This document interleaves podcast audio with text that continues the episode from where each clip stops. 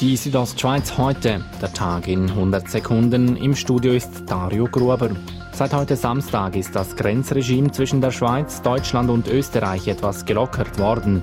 Wer in einer grenzüberschreitenden Beziehung lebt, Verwandte besuchen will oder in einem anderen Land eine Zweitwohnung hat, kann die Grenze nun wieder passieren. Weiterhin nicht erlaubt sind touristische Reisen. Italien will die Einreise für Ausländerinnen und Ausländer ab dem 3. Juni wieder erlauben. In eine zweiwöchige Quarantäne müssen nach der Einreise dann nur diejenigen, die Kontakt mit Infizierten hatten oder selbst positiv getestet wurden.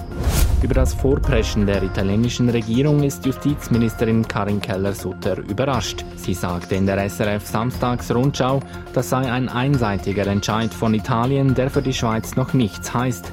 Man entscheide eigenständig, zu welchem Zeitpunkt die Schweiz wieder Personen aus Italien einreisen lasse, so die Bundesrätin. In der Schweiz sind innerhalb eines Tages 58 neue Corona-Infektionen gemeldet worden. Das sind sieben mehr als am Vortag. Insgesamt haben sich mehr als 30.600 Schweizerinnen und Schweizer mit Covid-19 angesteckt.